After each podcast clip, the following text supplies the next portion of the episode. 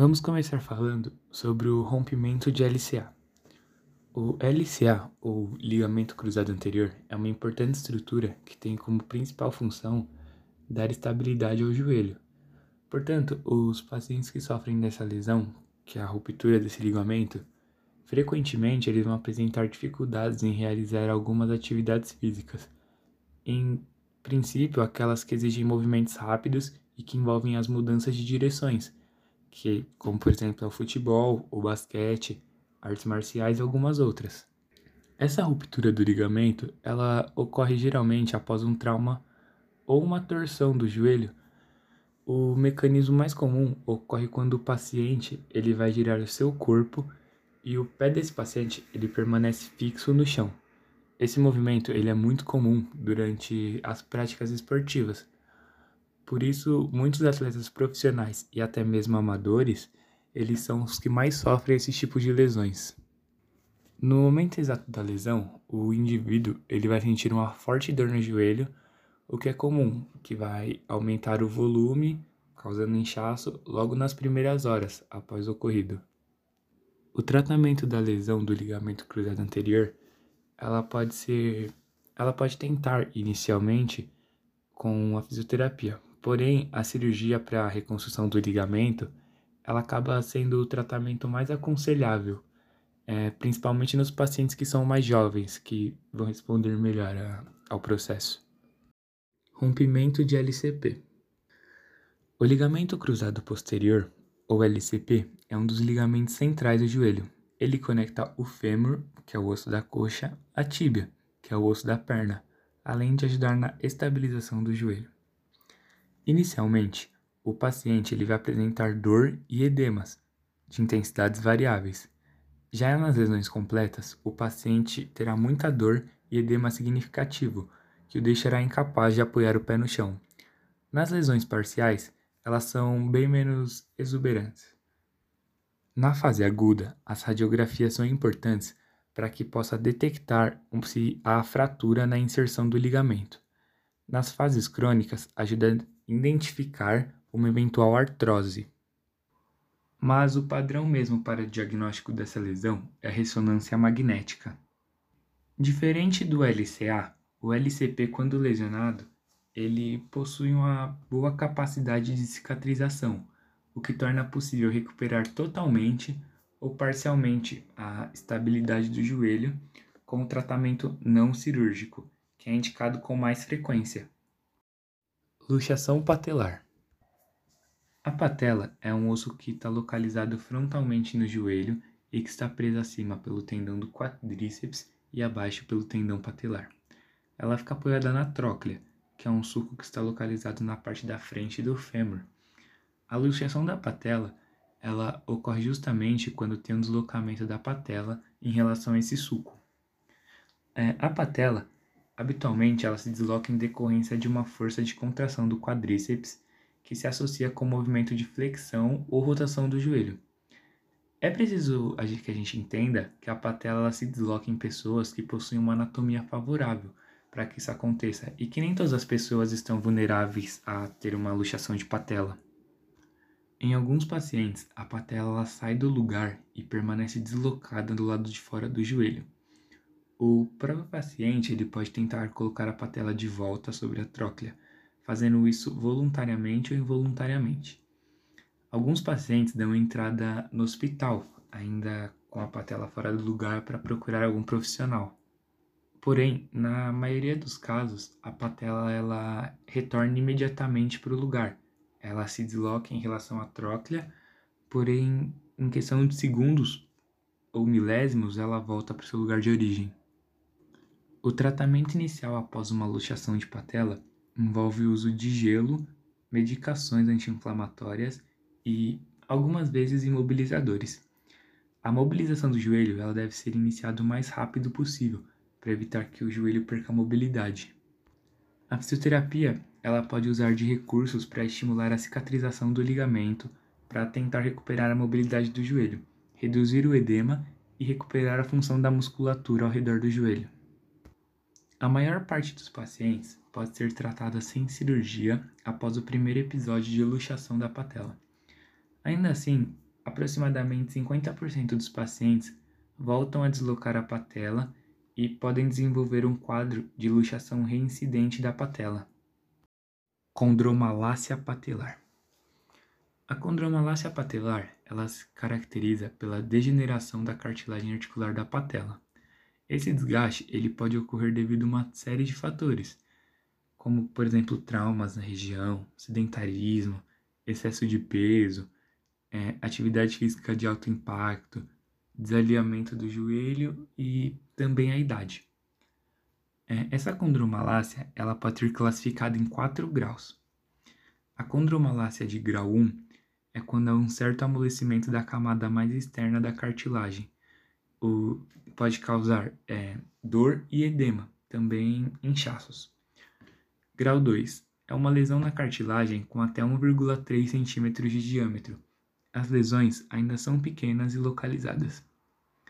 As de grau 3 são as lesões que têm um diâmetro maior que 1,3 centímetros. E as de grau 4, a cartilagem já sofreu tamanha erosão que é possível visualizar o osso subcondral. Durante o período agudo da doença, é necessário que o indivíduo interrompa, interrompa toda e qualquer atividade física. Gelos, analgésicos e anti-inflamatórios podem ser utilizados no período para aliviar o desconforto.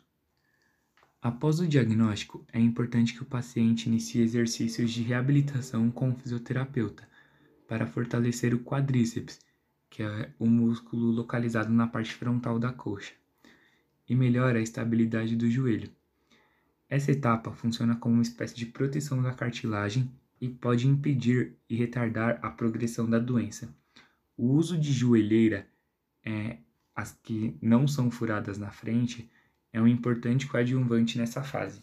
Ela vai auxiliar no encaixe da rótula sobre o fêmur, promovendo melhor distribuição das cargas e, consequentemente, reduzindo a dor. Casos mais graves requer cirurgia. É, a cirurgia é feita por meio de artroscopia. O cirurgião ele vai remover fragmentos da cartilagem danificada e vai promover uma espécie de limpeza geral da articulação. Tendinite patelar. A inflamação do tendão patelar é bastante comum em praticantes de atividades esportivas que incluem saltos como futebol, tênis, vôlei e atletismo. A inflamação do tendão patelar é uma tendinite e seu grau depende da gravidade, podendo ser grau 1, 2, 3 ou 4, podendo até haver ruptura parcial ou total dessa estrutura.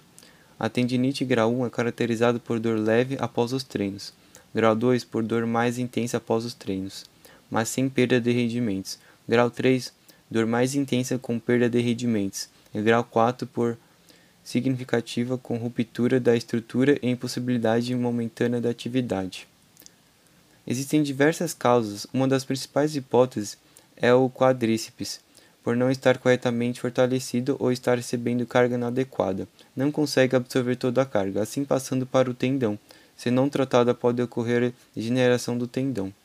Os sintomas são dor na região anterior do joelho, dor que piora quando o indivíduo salta, joelho inchado, sensação de joelho duro acordar. Para tratar, pode ser usado os de anti-inflamatórios e analgésicos.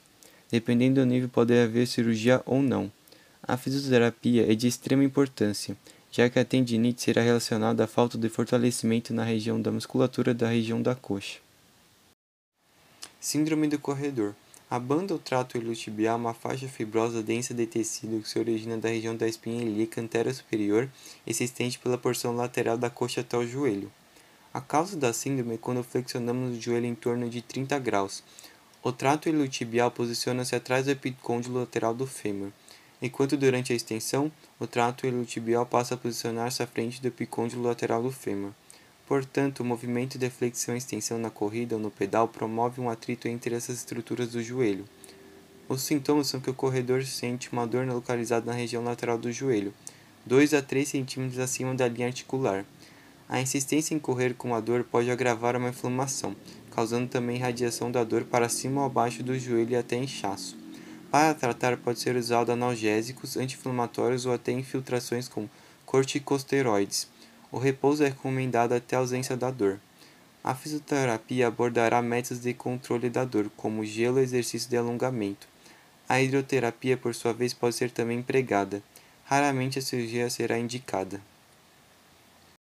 Lesão no menisco. O menisco é uma estrutura de cartilagem presente no joelho, que serve para proteger os joelhos quando há impacto ou com uma pancada diretamente no joelho ou na perna.